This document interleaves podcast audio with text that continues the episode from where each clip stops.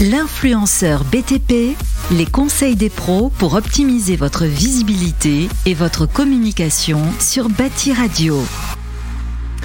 Bienvenue sur l'influenceur BTP, l'émission qui te fera aimer être connecté si tu l'es pas déjà.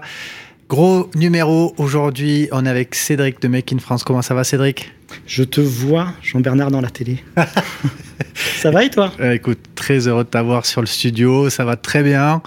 On a mangé ensemble, là c'est bon, la digestion est passée, je suis au taquet, je sais pas si t'es prêt. Moi, je suis prêt et je suis content parce que c'est ma première radio. Ah bah écoute, C'est la première fois que je fais une radio. première d'une Ouais. longue série, j'en suis sûr. On verra. Euh, il va nous révéler tout ce que les réseaux sociaux rapportent. C'est ce que tout le monde attend. Eh ben, vous n'allez pas être déçus. Il va vous révéler tout ça après vous avoir parlé de son parcours inspirant. L'influenceur BTP, c'est ça. C'est l'émission qui donne des conseils pratico-pratiques aux artisans et aux marques pour développer leur visibilité sur les réseaux sociaux, pour vous aider à développer votre entreprise et pour mettre en avant le BTP. Voilà, on est tous unis pour mettre en avant ces fabuleux métiers. Moi, je suis Jean Bernard, cofondateur d'Eldo. Eldo, c'est une start-up qui édite un logiciel pour les artisans et pour les marques, pour les aider à digitaliser leurs relations commerciales et gagner de précieuses heures par semaine. Et sans plus attendre, donc, nous allons attaquer avec le sujet du jour. Cédric, tu es prêt? Je suis prêt, Jean-Bernard. Bon alors du coup, Cédric, euh, tu n'étais pas voué à travailler dans le BTP initialement. Tu avais une autre Non. passion. On est voué pour rien à la base, sauf si on a un don. Voilà, mais toi tu as plein de dons. Je sais pas. Euh, pourquoi j'étais fait à la base? Euh, J'aurais aimé bosser dans l'imprimerie. Ouais. C'était vraiment euh, la- ce qui me faisait rêver, l'imprimerie traditionnelle. Et je suis né dans les années. euh, je suis né en 79, donc j'ai grandi dans les années 80-90. Il n'y avait pas Internet, donc on pouvait parler d'imprimerie traditionnelle pure vrai. et dure. Et au final est arrivé Internet, les photographes, les imprimeurs ont mis la clé sous la porte les uns après les autres. Et bah, mon rêve s'effondre. C'est triste. La à 20 vocation, ans, à 20 ans, le rêve, ah, putain, terminé. Et euh, qu'est-ce que je, qu'est-ce que je pouvais faire? Bah, j'ai plein de choses à faire, plein de choses à découvrir, notamment Internet qui arrivait, mais ça arrivait et tu savais pas trop quoi en faire en fait. Tu sais, Ouais. tu découvrais comme tout le monde. Tout à fait. C'est la fait. première fois que dans les foyers, on avait un, enfin, on avait un ordinateur, mais pas forcément Internet. Là, on découvre Internet. Qu'est-ce Ouais. qu'on peut en faire? Eh bien, c'était la suite logique en fait de l'imprimerie, c'est de C'est vrai. passer du papier C'était au du numérique. contenu déjà en fait. Ouais, passer au digital. Et le digital, c'était euh, le site internet, euh, création graphique directement euh, via un logiciel de retouche, euh, peu importe le, le logiciel. Et je me suis lancé là-dedans. Ça m'a, ça m'a plu. Je après, je suis parti dans la création de sites internet, qui était la continuité de l'imprimerie de toute Ouais, façon. Et en parallèle, je j'ai toujours fait du bâtiment, parce que je me souviens, mais même depuis tout petit, et j'en parlais il y a pas longtemps avec ma fille, parce que je lui demande souvent est-ce que tu as des souvenirs de Ouais. quand elle était petite Et Ouais. non, zéro souvenir. Désolé. Comme ça, c'est fait. Euro Disney. Voilà. C'est ballot. C'est ça. Et moi, je, disais, enfin, je me souviens de mes parents qui bossaient, euh, qui rénovaient des appartements, des maisons pour les revendre, etc. Et je me souviens de ces euh, salles de bain avec les petites faïences 10-10, couleur Ouais. crème, il n'y avait pas de joint, c'était posé, pose scellée directement. Et Ouais. je me souviens de mon père qui cassait tout ça là-dedans et qu'avec mon frère, on était obligé de faire camping dans la chambre parce que tout l'appart ou la maison était en travaux. Ouais. Donc, euh, et forcément, quand tu nais là-dedans, bah, tu as envie de toucher aux outils, tu as envie de prendre le marteau, tu as envie de faire comme papa et maman, tu as envie Mm. de, de t'amuser avec tout ça. Donc, en parallèle, euh, j'ai forcément baigné dans le bâtiment. Donc, dans un petit coin de ma tête, ça, ça tournait. C'est jamais Et- parti. Et non, moment- c'est jamais À quel moment parti. tu t'y es mis euh, Je m'y suis toujours mis. Je m'y Ouais. suis toujours mis, mais ce n'était pas une activité principale. Ouais. C'est devenu une activité principale. Bah, ça devient une activité principale quand tu évolues, que tu as envie de changer de métier parce que tu t'aperçois que le métier que tu fais, il n'est pas forcément adapté à ton style de vie, ton rythme de vie, et que tu as envie de bah, que le marteau est plus fort que tout. que la perceuse t'appelle, elle te dit Allez, reprends-moi dans les mains et vas-y, viens, bien, on fait un bout de chemin ensemble. C'est ça. Et donc, euh, oui, je suis reparti là-dedans parce que j'en ai fait euh, énormément. euh, J'en ai fait énormément et je suis revenu là-dedans il y a, je te dirais, pff, il y a peut-être 10 ans. 10 ans, ouais.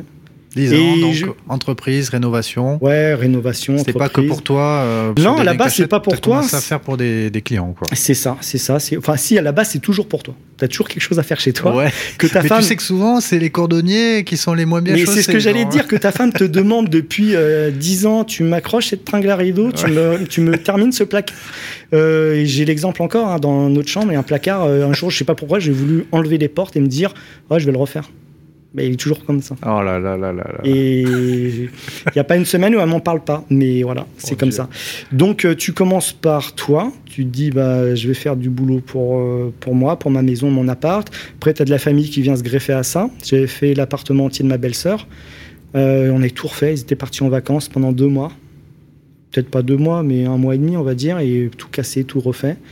Euh, cuisine, salle de bain, tout. Et puis après, des clients viennent se greffer à ça. Parce que forcément, au début, tu as zéro client, tu rien. Tu démarres de zéro, d'une page blanche. Ouais. Et donc après, bah, bouche-oreille, client, machin, nanana, et puis est arrivé un jour les réseaux sociaux, figure-toi. Eh oui. Là, au niveau de cette société, vous êtes Mm. combien aujourd'hui? C'était- Tu restais tout seul? C'était, Tu travailles avec des sous-traitants, des Ouais, copains? je travaille, non, pas avec des copains, euh, des sous-traitants. non, mais je, pourrais travailler avec des gens que je connais, mais c'est bien de mettre une. Enfin, moi, c'est mon point de vue. hein. Ouais, ouais, c'est bien de mettre une barrière. Ouais, ouais. Après, de travailler avec des copains, c'est comme travailler en famille. Ça passe ou ça casse. Je travaille avec mon petit frère, ça, passe. Ouais. Ça passe très bien même. J'ai bossé un peu avec mon père, euh, mon frère aussi. C'était souvent, c'était compliqué. Ça frottait. voilà, donc bosser avec des copains, je pense qu'au début, c'est ouais, c'est cool, on est entre potes. Ouais. Il y a un moment où c'est qui le patron Ouais. C'est qui vraiment le patron. Et c'est là où ça peut devenir compliqué. Ok. Donc, vaut mieux bosser avec des gens avec euh, qui tu n'as pas de lien. Mhm. Les liens peuvent se créer au fur et à mesure, c'est pas sûr, problème. Tu peux même, euh, ça peut même devenir des amis sur le temps, il n'y a pas de problème. Ouais. Mais à la base, il faut euh, instaurer des règles, et poser les choses et tout se passe très bien. Donc là, oui, aujourd'hui, je sous-traite énormément mes chantiers parce que je ne peux pas être partout, je ne peux pas tout faire. Parce que des demandes, tu en as énormément. Tu en as énormément et euh, bah, il faut sous-traiter parce que sinon tu dis non à tout le monde. Ben oui. Tu te concentres sur un chantier, mais ton chantier, tu t'aperçois que tu es seul au monde, tu n'avances pas. Tu as refusé d'autres chantiers, donc euh, non, vaut mieux dire oui, mais apprendre à déléguer. Ça, c'est c'est une chose euh, Qui est pas toujours qui est simple pas qui est pas Ouais. simple. Et j'y arrive avec le temps. Mais ça prend du temps, ça prend du temps, ça prend du temps. Mais on- non, mais il faut apprendre à déléguer, mais pas que là-dessus, hein, pas que de dire à des gens, euh, bah, écoutez, euh, je vais pas vous formater, vous dire, euh, je, veux- je veux pas leur apprendre le métier, je veux pas les formater comme moi. Je pourrais faire mon chantier. Mm. J'essaie juste de leur expliquer ma vision des choses. Qu'un Mm. client, bah, il faut essayer de le respecter, qu'on n'arrive pas dégueulasse sur le chantier, qu'on arrive à l'heure, qu'on balaye son chantier, la base, et que tout se passe très bien, et que si jamais il y a un souci, ce qui peut arriver, on essaie de trouver une solution rapide. Tout à et en général, ça se passe bien. Donc là, j'ai la chance de sous-traiter les chantiers avec deux personnes avec qui ça se passe très bien pour l'instant. Donc, euh, Pourvu, Pourvu que, que ça dure. Pourvu que ça dure. Et alors, Internet, donc les vidéos, YouTube, on a fait un super numéro. Je vous invite à regarder.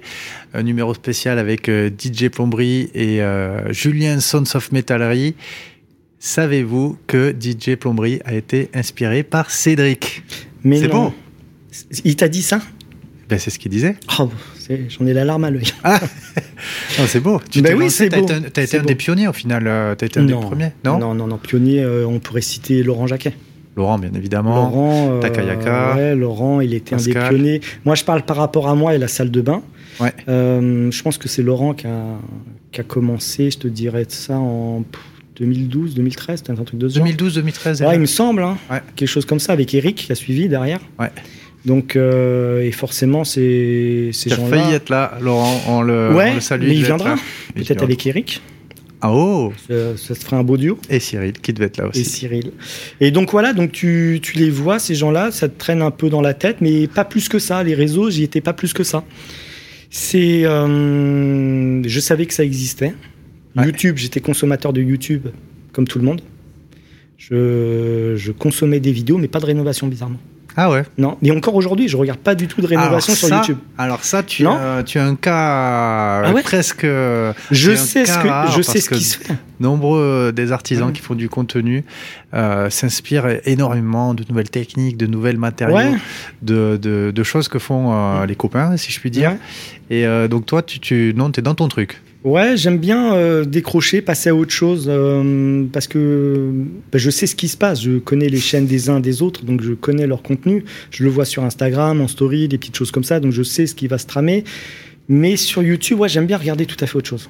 Ok. Mais vraiment des choses qui n'ont absolument rien à voir avec la rénovation. Ok.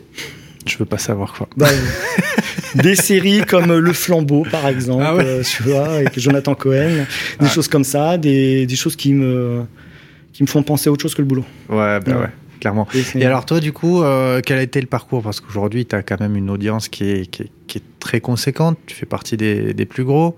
Ben, Euh, euh, cons- ça, ça a été quoi l'histoire? Comment ça s'est passé? Toi, ça fait quoi? Un peu plus de trois ans que tu fais du, ouais, du contenu? octobre 2018, en Ouais. même temps que David, trois jours d'intervalle, le 9 et le 12 octobre 2018. Tu vois, on se connaissait même pas, on a créé notre chaîne sans le savoir à trois jours d'intervalle.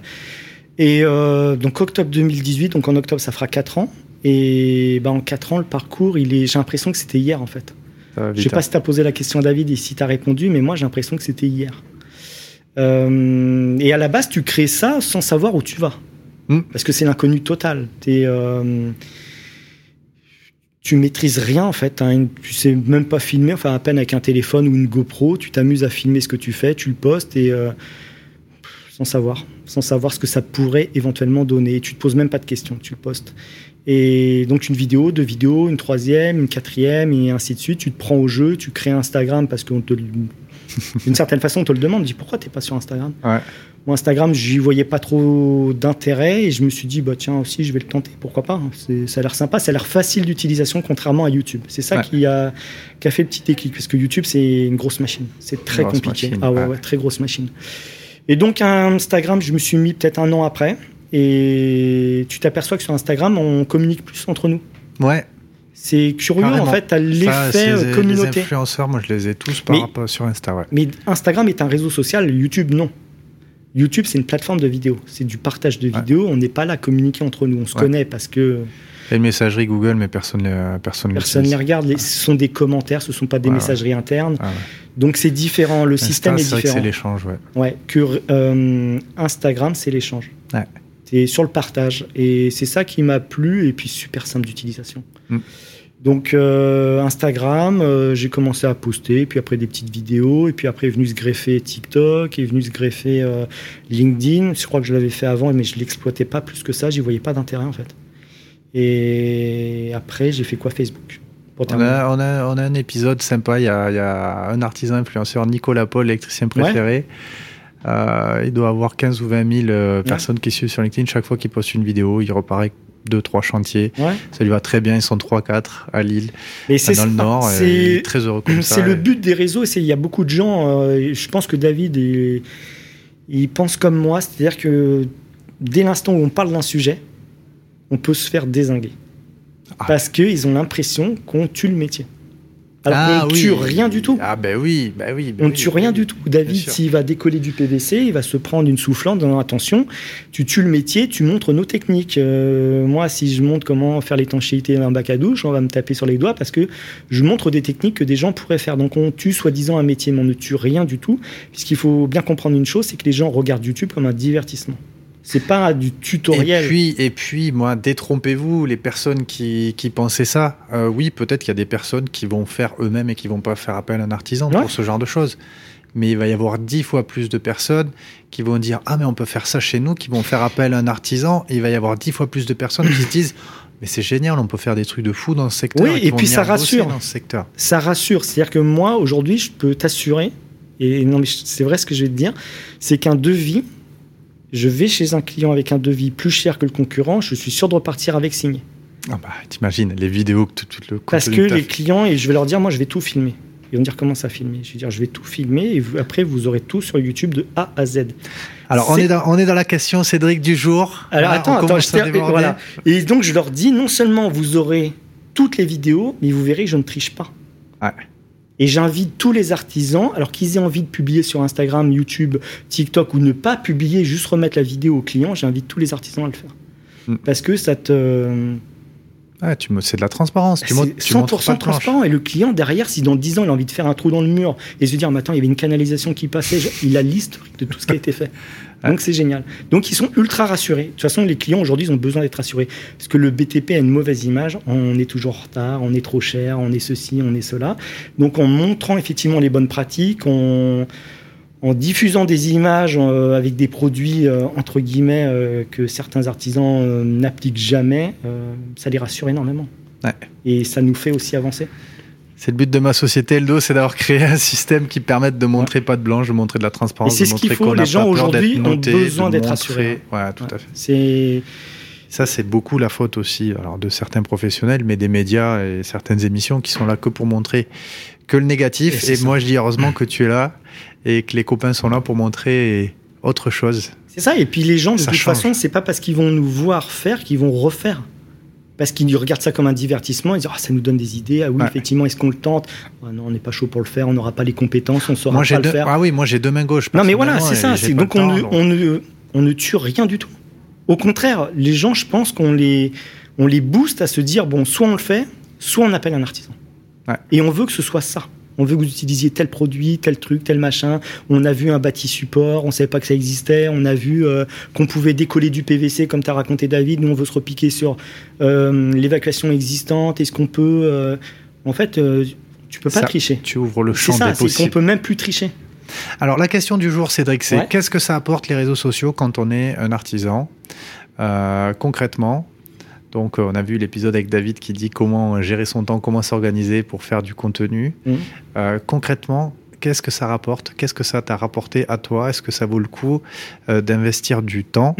Parce que c'est la denrée la plus rare pour tous et encore plus pour un artisan. Le temps quand tu es artisan, quand es artisan, c'est c'est affreux parce que tu es artisan, tu es à ton compte et bah, tu vois les journées qui passent à une vitesse folle. Il faudrait des journées de 48 heures, des semaines de 15 jours. Mm. Et ça, malheureusement, on en est loin. Euh, donc tu te dis, bah maintenant, alors ça, tu l'apprends avec le temps. C'est que les réseaux, ça te bouffe énormément de temps.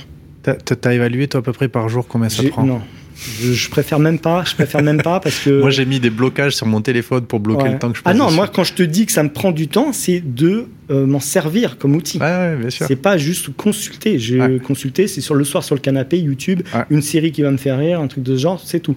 Mais euh, de l'utiliser, ben, tu divises ton temps par trois tu divises ton temps par trois. Waouh, là ça va, ça va refroidir certains. Ah mais oui, mais le temps de poser, euh, parce que c'est facile, on a tous une caméra sur soi aujourd'hui. Tout le monde peut filmer. Tout à fait. Tout le monde peut filmer. Il n'y a pas d'excuse pour se dire ah, j'ai envie de, lancer ma chaîne YouTube, mais comment faire? Bah, C'est pas compliqué. Tu prends ton téléphone, on n'est pas obligé d'acheter une caméra à 4000 euros pour commencer. Tu as un téléphone, il y a un micro dessus, ça suffit largement tu fais ta vidéo, même si c'est mal cadré, même si le son n'est pas bon, on s'en fout. L'idée, c'est de se lancer et de voir ce que ça donne, de voir les retours.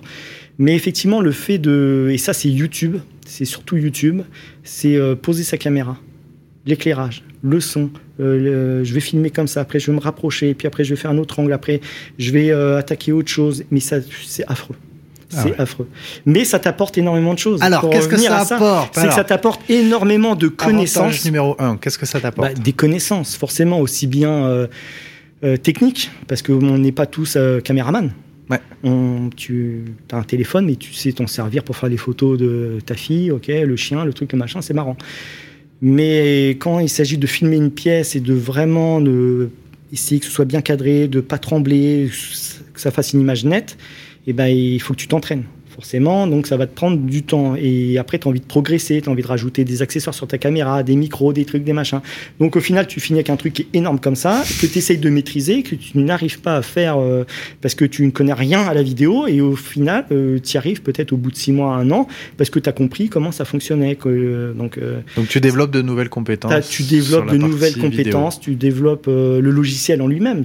moi, j'ai ouvert un jour Adobe Premiere, j'y connaissais absolument wow, rien. Premiere Ouais, première et qui c'est une, logique en fait. Il faut juste comprendre la logique du logiciel. une fois que tu as compris la logique, ça va tout seul. Mais euh, j'avais jamais ouvert un logiciel de montage et pourtant j'ai une mère qui est passionnée de vidéo. Ok. Et c'est peut-être pour ça que ça m'en a dégoûté. Ça c'était comme le piano. Hein. On m'avait un peu forcé à faire du piano. Je balance, hein, désolé.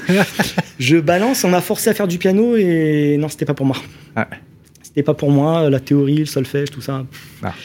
Donc, euh, et voyant ma mère dans la photo, la vidéo, le montage, alors à l'époque c'était de la Super 8, hein, de la VHS. hein.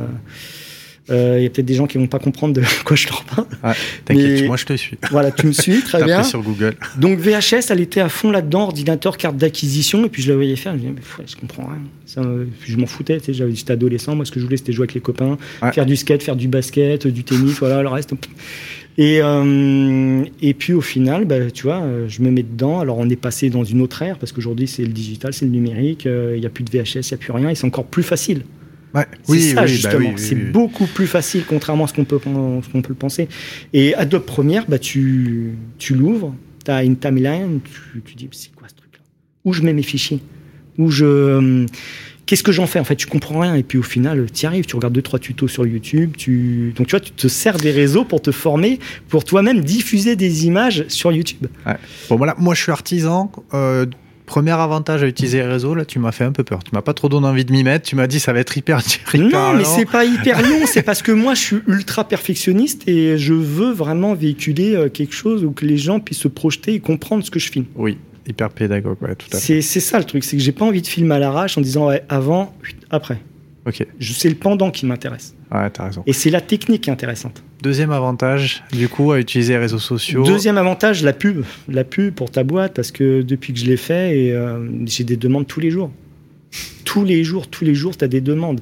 Et je rejoins sur ce que je viens de dire avant-après. Le avant-après ne suffit pas. Parce qu'avant-après, on peut faire croire n'importe quoi à n'importe qui. Mm. Donc le avant-après, c'est surtout le pendant qui m'intéresse, la partie technique. Et si vous arrivez à faire des images avec toute cette partie technique, effectivement, euh, le résultat final, il est important. Et qu'en plus, euh, c'est top au niveau qualité, au top au niveau technique, clients, ils viennent tout seuls. Toi, Ils tu saurais quantifier aujourd'hui euh, sur tes clients euh, dans l'année combien il y en a qui viennent grâce au réseau? Alors, Sur le chantier que tu fais, c'est un sur deux euh, Au niveau local, et c'est là où je vais peut-être faire peur à certaines personnes qui disent c'est nickel, ça va apporter de la pub au niveau local, c'est zéro. c'est zéro parce que, alors, c'est ce que j'habite dans un petit coin et souvent les gens me voient sur euh, YouTube, Instagram, TikTok, Facebook, ce que tu veux et me demandent. Et ça, c'est tous les jours. Vous êtes dans quel coin Euh, J'ai un chantier, j'ai ceci, j'ai cela. Le dernier, c'est à Vendôme. Tu vois, Vendôme, c'est pas loin de où je suis. C'est à trois quarts d'heure. Je dis non, j'ai assez de boulot dans mon périmètre. Ouais. Donc, euh, je refuse du boulot sur Vendôme, mais ça t'ouvre les portes. Si tu es prêt à faire deux heures de route, tu as du boulot. Ouais. Mais encore une fois, il faut véhiculer la bonne image. C'est que tu es propre, tu es soigneux, tu es respectueux de tes clients, tu es, organisé, c'est pas le foutoir. t'es- Là, c'est jackpot. Honnêtement, les réseaux sociaux, et c'est ce que disait Nicolas, euh, ça lui rapporte trois chantiers. Une vidéo trois chantiers en moyenne. Bah voilà. Mais il a raison. C'est sur LinkedIn. En il plus, c'est sur pas des, LinkedIn. centiers- des centaines de milliers de, Ouais. d'abonnés, tout ça. Moi, a je te dis, 15 c'est 000. tous les jours que j'ai de la demande au niveau, mais national. Ah, tous les jours. National. National. Strasbourg, euh, Montpellier, Ah. Marseille, euh, Bordeaux. Je, préfère... je serais célibataire sans enfant, je traverse la France euh, tous les jours. Tu montes une entreprise nationale Ah, de je travaux. monte- ah, mais je pourrais, je pourrais. J'ai des demandes tous les jours. Maintenant, se déplacer. Il y en a qui le font, hein, ils se déplacent, ils traversent la France pour aller signer un devis chez quelqu'un qu'ils ne connaissent pas, c'est un risque à prendre. Parce Ouais, que c'est euh, chaud. c'est chaud. Chaud, Donc, intérêt à bien euh, marger, à bien ouais, signer, parce que faire un- des devis pour rien, c'est pas le but. C'est le problème. Donc euh, moi, dans mon niveau local, j'ai assez de travail comme ça, il y en a. Ouais. Euh, à la limite, j'ai même envie de rebondir. C'est, c'est pas, tu vois que c'est pas en rapport avec les réseaux ce que je vais te dire, mais euh, un artisan qui est connu dans son coin, qui est bon, à la limite, il a même pas besoin des réseaux. Juste, oui, si t'es tout seul, ouais. juste seul. avec la pub et le bouche-oreille, normalement, Ouais. c'était bon, t'as du taf. Et si tu rajoutes les réseaux, je te dis, c'est jackpot. Ouais. Normalement, c'est jackpot. Tu peux pas te louper. Si t'es bon, t'es bon. Et comme ça se sait, ça, tu filmes, tu le, tu le mets en. Oui, le, le troisième sujet, c'est ce que tu disais avant qu'on aborde la question, c'était ça rassure vachement. Mais c'est ça. Tu vas c'est- voir un c'est ça. client, tu dis, ben voilà, moi, c'est tout ça. Il y a 200 Le- vidéos, le- L'artisan de base dans Ça son rassure. coin, il fonctionne avec le bouche-oreille. Ouais. Ça peut vite marcher comme ça peut te casser Oui, en deux secondes. Puis t'as des creux aussi. aussi. Les réseaux sociaux, c'est euh, c'est tout de suite. Ça monte tout de suite. Ouais. Pour peu que tu aies une vidéo qui cartonne, alors là, c'est jackpot. Ok. Donc, un, euh, t'apprends de la technique. Deux, Ouais. ça t'apporte de la visibilité. Trois, c'est un argument pour concrétiser plus de devis, pour Ouais. assurer. C'est ça. 4, qu'est-ce que ça apporte euh, d'autre du coup, Cédric? Bah Après les réseaux en eux-mêmes, donc euh, une fois que tu t'es lancé en tant qu'artisan, tu as créé ta société, tu te lances sur les réseaux, tu découvres, tu apprends un peu de technique, hein, on l'a dit, se filmer. Les logiciels de montage, ça c'est plus pour YouTube, parce que YouTube c'est la très grosse machine.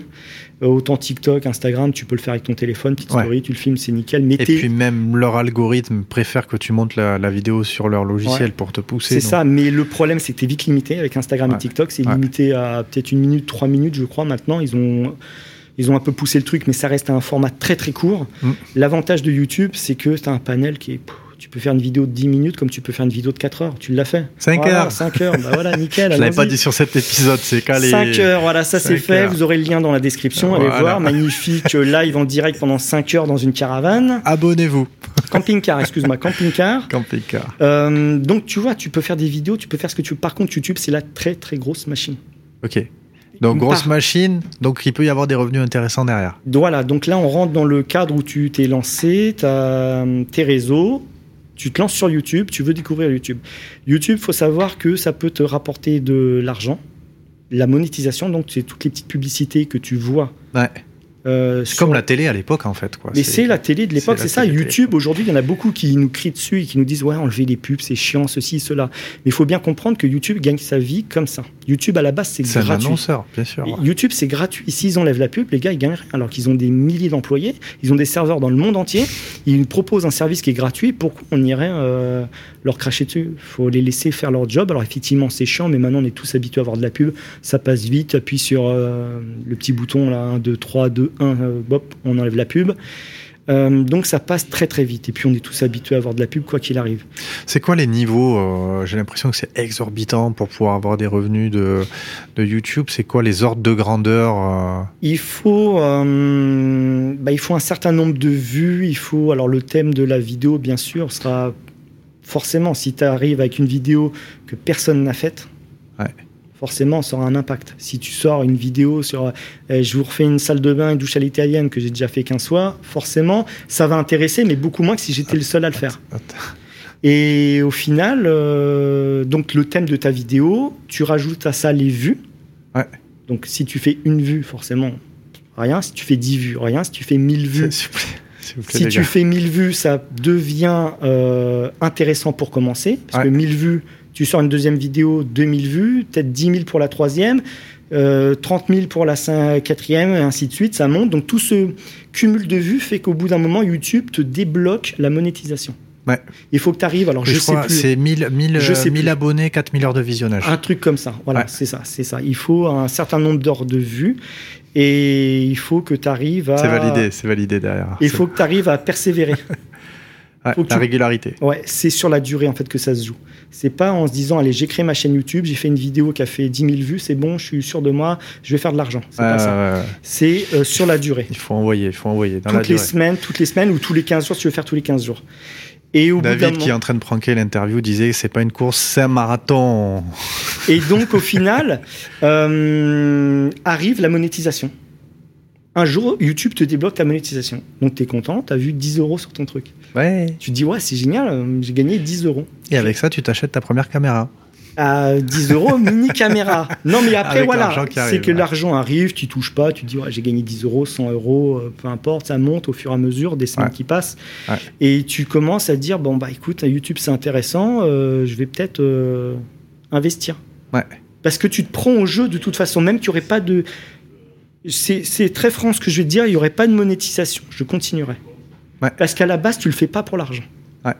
La base, tu te lances sur YouTube, c'est parce que tu as envie de partager quelque chose. Si tu te lances sur YouTube en te disant, mm. moi je veux faire de la thune, c'est sûr que tu te plantes. Bah oui, oui. ça, c'est un avantage qu'on ne cite pas, mm. mais qui reviennent tout le temps en fait c'est le plaisir de partager puis c'est la reconnaissance que tu peux avoir aussi qu'on te dise bah, c'est trop bien ce que tu fais qu'est-ce que ça rapporte YouTube? Ça te rapporte euh, beaucoup d'encouragement de gens qui te suivent qui te soutiennent et qui disent super tes vidéos grâce à toi j'ai réussi à faire ma salle de bain. Grâce à toi j'ai réussi à me lancer dans des travaux euh, je ne pensais pas le faire un jour. Grâce à toi bah, j'ai réussi à repeindre mon plafond. Des choses toutes bêtes qui peuvent paraître bêtes mais euh, qui, qui, sont gratifiantes. Parce que tu dis, je le fais pas pour rien. Aujourd'hui, les entreprises du BTP galèrent énormément à recruter. Moi, je pense que faire des vidéos, c'est un moyen aussi très puissant d'attirer Mm. euh, de nouveaux collaborateurs et d'apporter de la reconnaissance aussi à ses employés. Ça. Moi, je le vois avec nous, avec notre solution d'avis client, rien que d'avoir des avis clients 5 étoiles de gens qui disent c'est super, c'est un outil qui, Mm. est, qui, est, qui est puissant.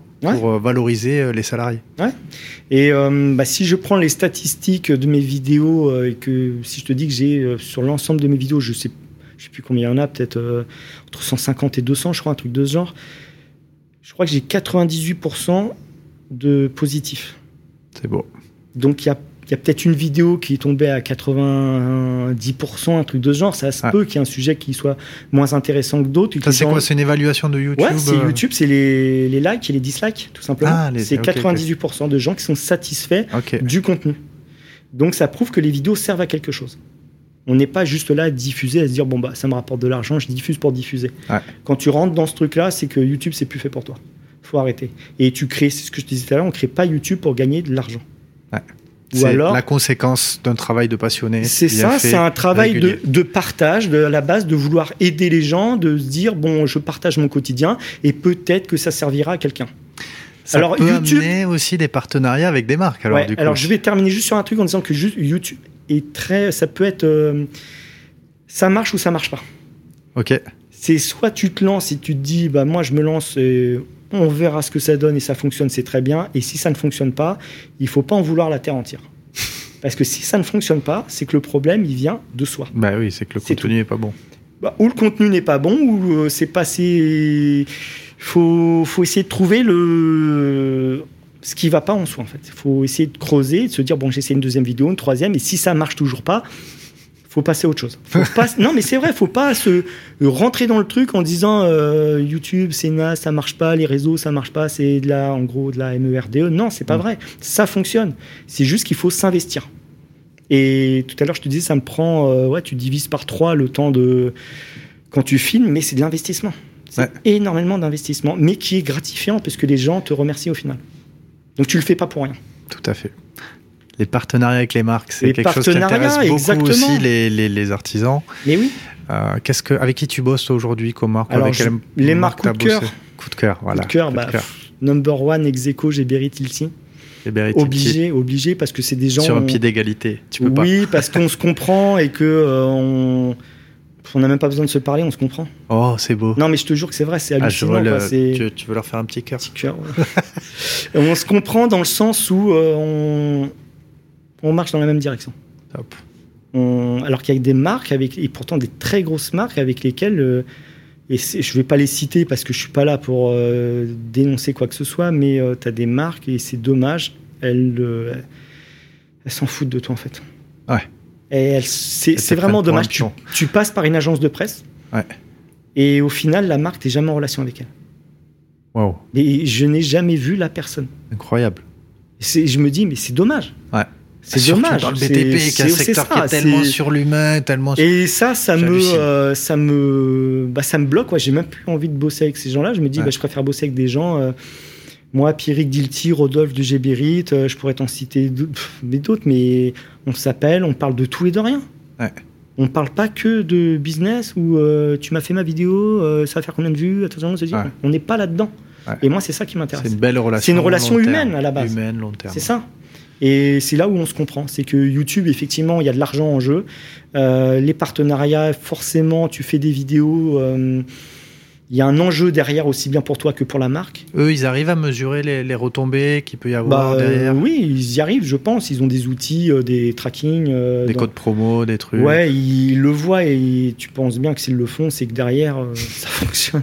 ça fonctionne, c'est une évidence. Mais, euh, mais moi, je suis content quand ils m'appellent et qu'ils me disent génial la vidéo parce que on a eu euh, que des retours positifs. Ah, c'est top. Oui, il n'y a pas que euh, les ventes, il y a aussi la notoriété, l'évangélisation, de nouveaux produits, de nouveaux C'est ça, c'est faire découvrir des nouveautés, faire découvrir euh, bah, des nouvelles technologies, pas de se dire on est que dans les chiffres, la statistique, Ouais, la, ouais. la statistique, combien de vues, combien de ceci, gna, gna, gna, est-ce que tu crois que la prochaine ça va marcher? Non, on Ce que j'aime beaucoup avec toi, c'est qu'il n'y en a pas beaucoup qui communiquent sur des produits qui ont des capacités euh, isolantes, qui permettent Mm. de réduire la consommation énergétique. Ouais. Et moi, j'espère que tu vas Bah, en faire. J'ai travaillé avec Helio, ça s'est super bien passé. Et prochainement, euh, de nouveau Helio et ça se passe super bien. Ouais. Et Ursa, pareil, nickel. Et j'espère que tu vas en faire beaucoup plus parce qu'on a des gros enjeux de rénovation énergétique. Et tout le monde, tout le, monde est concerné par ça. Tout le monde est concerné. La planète a besoin que l'habitat soit Ouais. mieux isolé, consomme moins d'énergie, Aussi bien hiver qu'été.